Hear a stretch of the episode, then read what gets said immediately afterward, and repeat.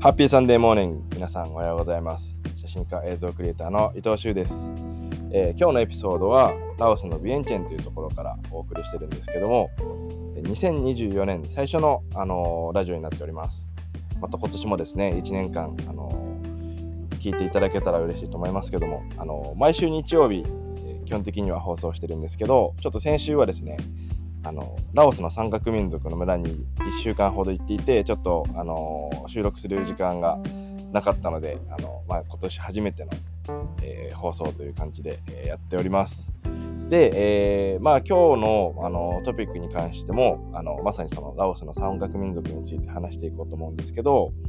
あの、まあ、まずですね今なんでラジオララオスっていう国に僕がいるかっていうことをお話しするとあの本当年明けと同時に、え、ラオスに入ったんですけど2025年、まあ、今年入ったばっかりでね2024年まだスタートしたばっかりですけど2025年にあの日本とラオスっていう国が外交が始まって70周年っていう節目の年を迎えるんですよね。で、まあ、あのそれを記念するドキュメンタリーを、まあ、映画として、えー、作ってほしいっていう依頼をいただきましてで、まあ、あのそのドキュメンタリー制作の、まあ、今回は撮影というよりも調査一番最初にですね、まあ、僕ラオスっていう国は2回目なんですけど、まあ、実際にあのどういう視点でどんな風にねあの何を伝えるかっていう、まあ、今回のメインサブジェクトを決めるっていうのがあの目的で、え、ラオスに2週間来ています。で、えー、前半はラオスの北部にある、あの山岳民族の村を、あの訪ねてきたんですけどで後半今ビエンチェンっていう、あのこの国の首都ですね、まあ、一番栄えた町に来ていてまたそこであのまあ感じてることというかねあの今回思ったことっていうのはあの全然この一つのエピソードでは収まらないぐらいたくさんあるんですけど、まあ、それは追ってあの紹介していきたいと思います。で、まあ、特にあの今日はまずラオスの山岳民族で、まあ、僕がどういう活動をして、まあ、どんな風に感じたかっていうことをね今日のエピソードではシェアしていきたいと思います。まず、あのー、まあ、ラオスっていうとね、どういうイメージ持たれるかな、ちょっと、あのー、これも、まあ、あの映画を作るにあたって皆さんの意見とかをぜひ聞いていきたいのでラオス行ったことあるとかないとかね、あのー、ない人は行ったことないラオス行ったことないけどラオスについてこんなこと知ってますっていうのはあの結構難しいかもしれないぐらいねあのマイナーな国なんですけど、まあ、その中でも有名なことで言うと手仕事が一つ挙げられるんですよ。まあ、あの山岳民族が作る手織りのあの、まあ、布製品だったりとかそういったものがあの、まあ、魅力的なねあのラオスの魅力の一つとなっているんですけどでまさにそのハンディクラフトをあの今回、えー、見てきました。で村の数でいうとね今数えたら14個でしたね全部で。北部の村を巡ってきてでそこで14民族以上かな多分20民族ぐらいのの暮らしを見させてもらったんですよ。であのラオスって50民族があの一つの国に暮らす国っていうふうに言われていてまああの日本とは全く違うんですよね。日本っていうと日本人っていう感覚じゃないですか。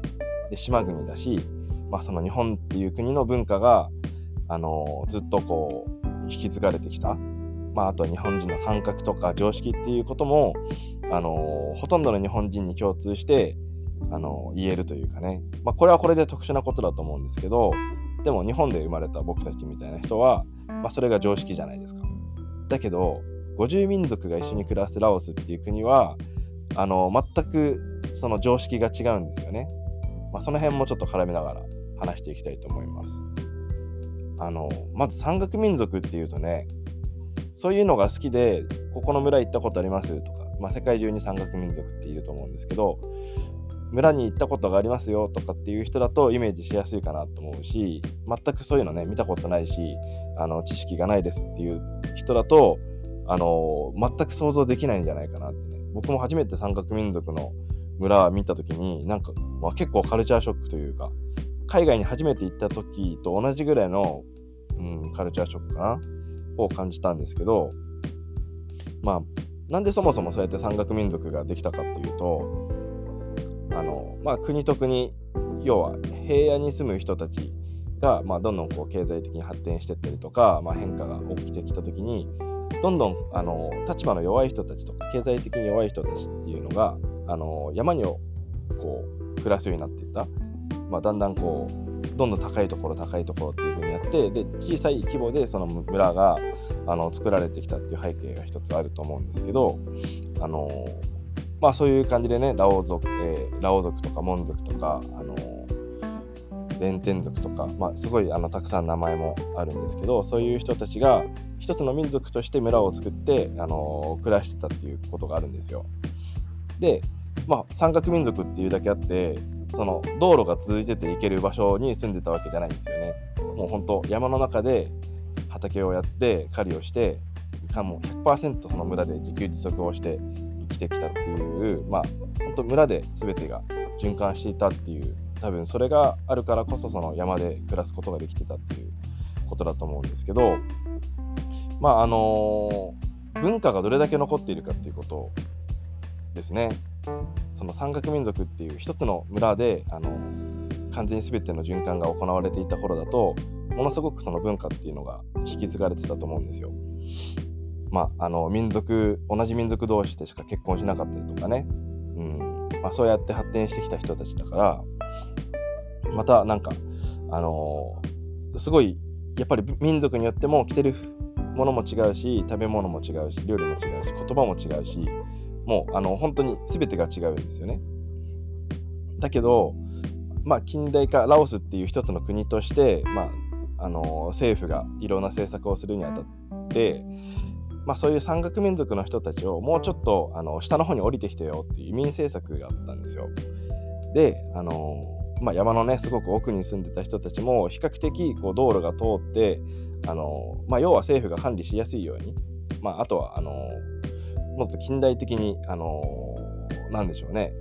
コミュニケーションが取れるようにっていう、まあ、いろんな理由があると思うんですけどそうやって移民政策でまだ今でも山に住んでるけどその道路がつながっているような、え、山に降りてきたっていう、あのそれもね20年前ぐらいだって言ってましたね。20年前ぐらいに、まあ、要はあのほとんどの民族がそうやって引っ越しをしてあの、まあ、ラオスの比較的政府の人たちも行きやすいような場所に降りてきたということですね。うん、まあなんか、まあ、この時点でだいぶ日本ともね、まあ僕、僕今35歳ですけど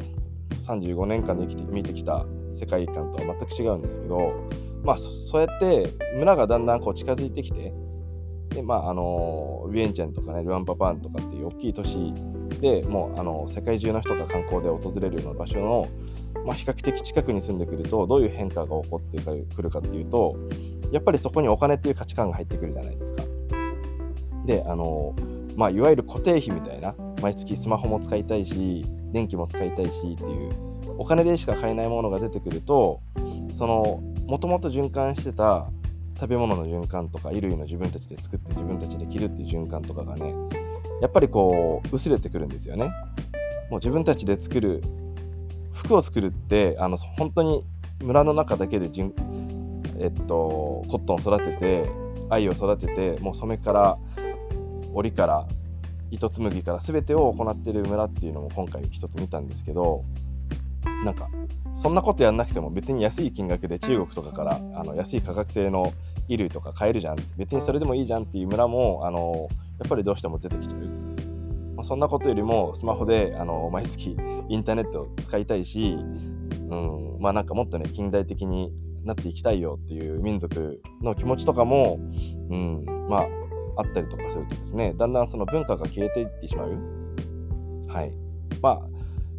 で実際僕が他の国で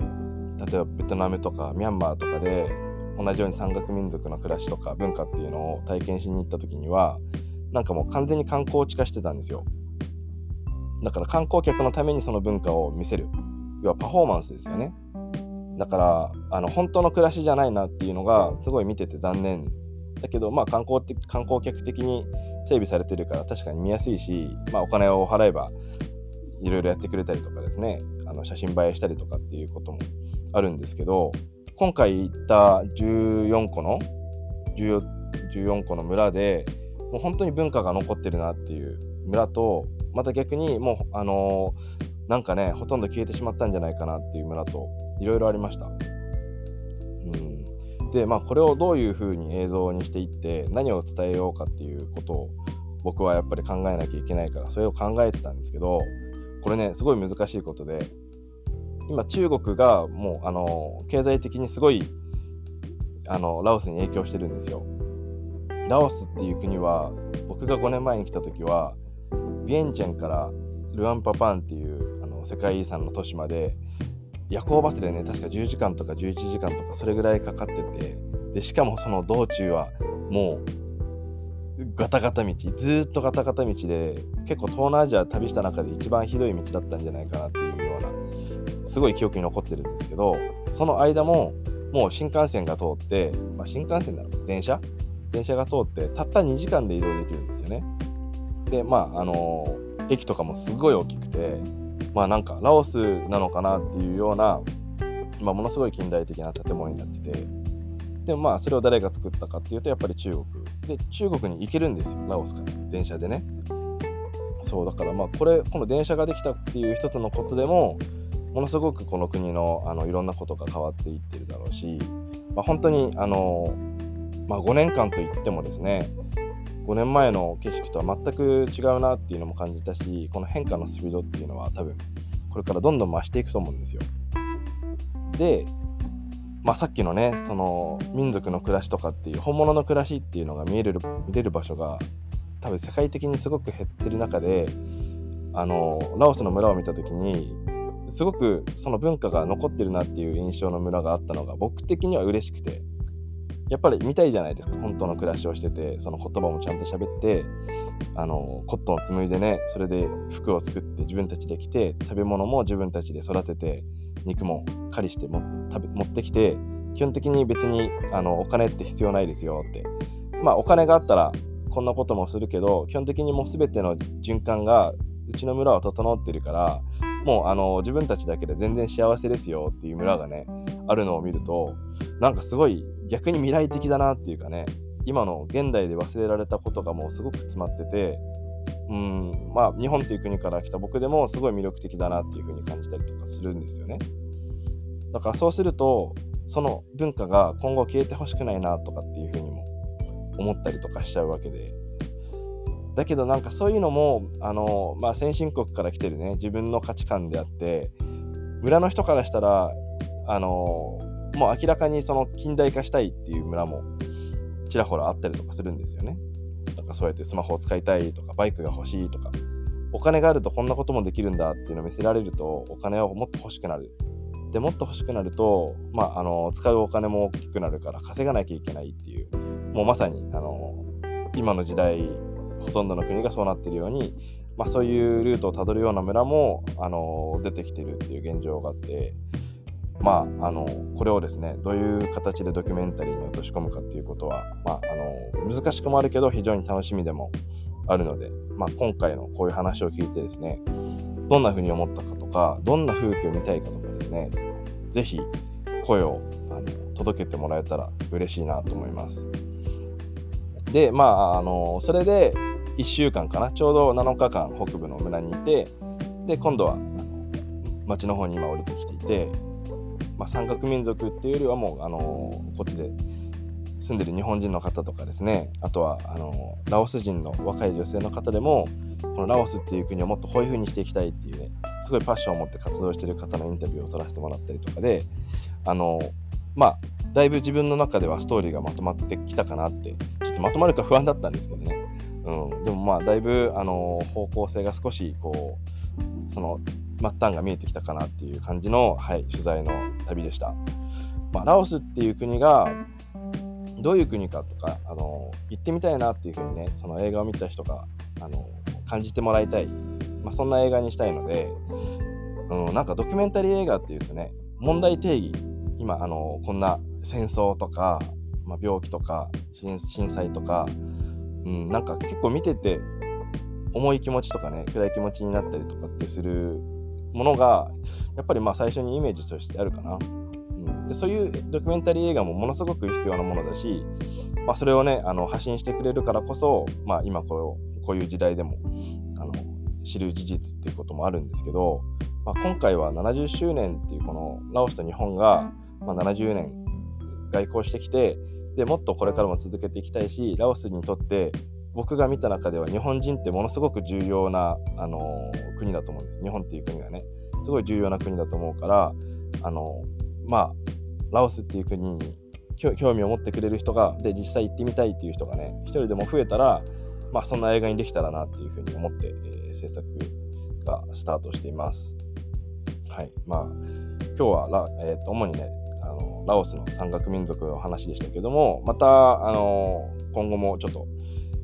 また次回のエピソードとかでもラオスのことを話すときは今度あの都市側のですねあの町側で僕が感じたこととかあのラオスのね人の性格ってやっぱりこの50民族が一緒に暮らすっていうでそれでバランスをこう保ててるっていうこのなんか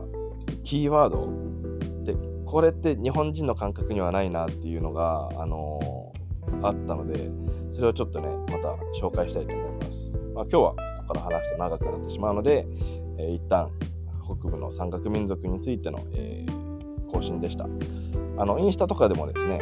僕が今回あの取材調査で撮影した写真とか動画をアップしていくので、まあ、こういう民族がいたよとかね村の名前とかあの民族の名前とかも紹介してるんでよかったら見てみてください。はい、でまあ質問とかですね本当あのラオスのドキュメンタリーこんなの見たいですとかっていうのがあるとすごく参考になるので是非声を届けてもらえたら嬉しいと思います。では今日も最後まで聞いてくれてどうもありがとう。また次のエピソードで会いましょう。